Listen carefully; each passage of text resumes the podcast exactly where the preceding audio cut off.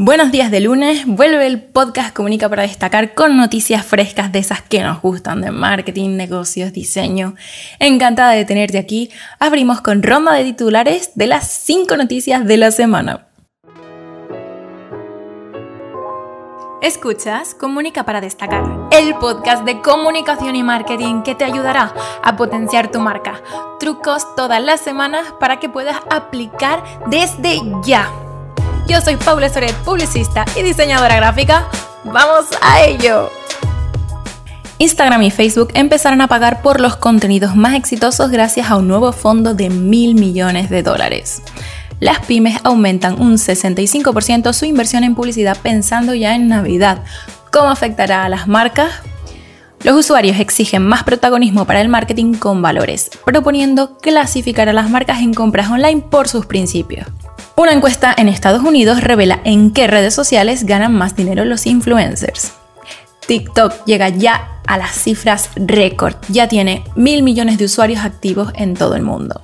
Así es, Instagram y Facebook se están poniendo las pilas con su competencia frente a TikTok y está invirtiendo grandes cantidades de dinero para premiar a los creadores y que los usuarios generen más contenido en sus apps. ¿Qué nuevas actualizaciones vamos a ver en poco tiempo? Ya te lo contaba en mi último post del blog, Instagram está copiando gran parte del modelo de recompensas de TikTok y ya está haciendo las primeras pruebas en Estados Unidos. La compañía presenta los bonus para la creación de contenido y los bonus live. Esto es un sistema de insignias que propone retos a los creadores para monetizar su contenido y que incentiva la transmisión frecuente en directo.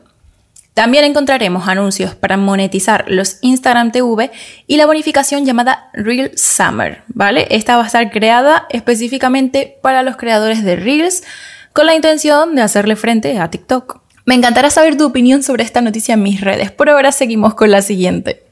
Las pymes ya han aumentado ese 65% en la inversión publicitaria para afrontar sus campañas de Navidad y quiero que prestes atención a la época que estamos viviendo. ¿Por qué he seleccionado esta noticia?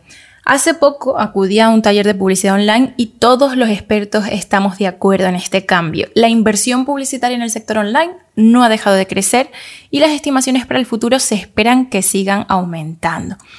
La publicidad online cada vez es el formato favorito de los negocios y eso significa mayor competencia, subida de precios dentro de la puja publicitaria y una necesidad inminente de optimizar al máximo las campañas para ver su rentabilidad.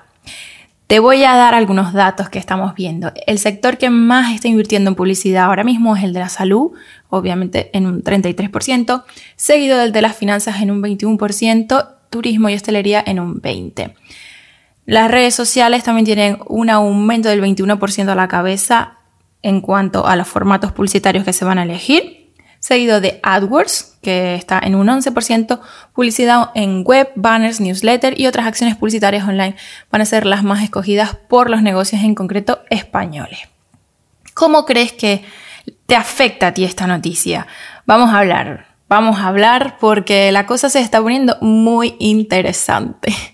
Y seguimos con los usuarios. Los usuarios están cansados de la falta de transparencia y están demandando estas medidas, como te contaba, para puntuar las acciones de las empresas.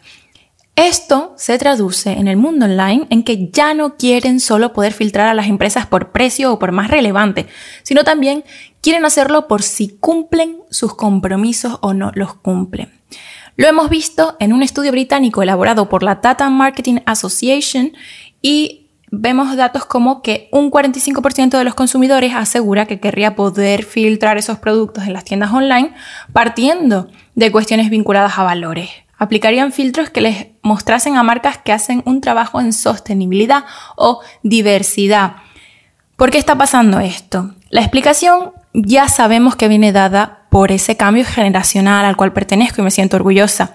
Tanto los millennials como la generación Z son mucho más conscientes con problemas sociales como el cambio climático, la diversidad, y lo que hay que entender es que han convivido con la tecnología y están acostumbrados a contrastar todo lo que ven. Y por eso no paro de insistir a los clientes y en mis asesoramientos que las marcas tienen que saber responder con su comunicación y sus acciones en general. Ya no vale con un lavado de imagen que no pase por un compromiso real. Si quieres saber más, te invito a leer uno de mis primeros posts del blog, donde trato este problema a mayor profundidad, ¿vale?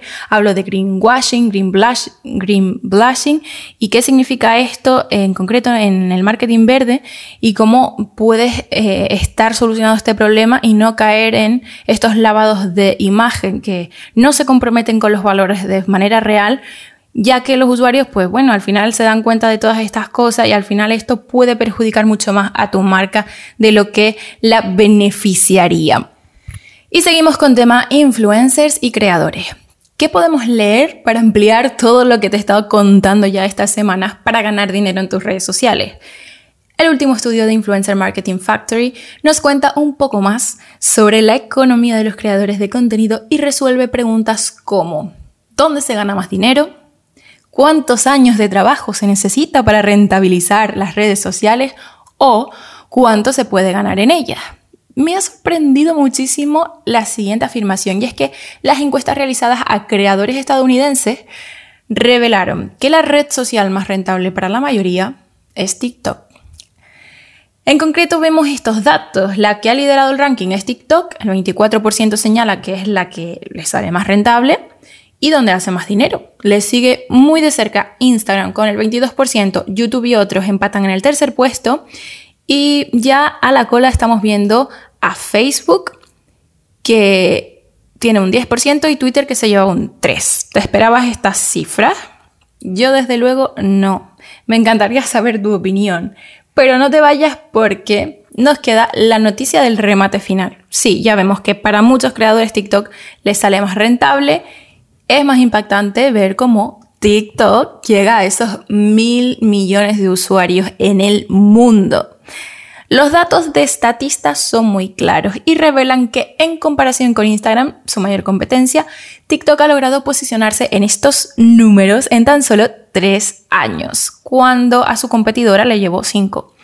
Tampoco hay que profundizar mucho en esta noticia, lo que sí podemos concluir es que la rivalidad no puede estar más clara no parará en bastante tiempo y como beneficio para los usuarios y creadores puede que estas nos estén ofreciendo cada vez un servicio más completo y mayores incentivos para los que trabajamos en las redes sociales.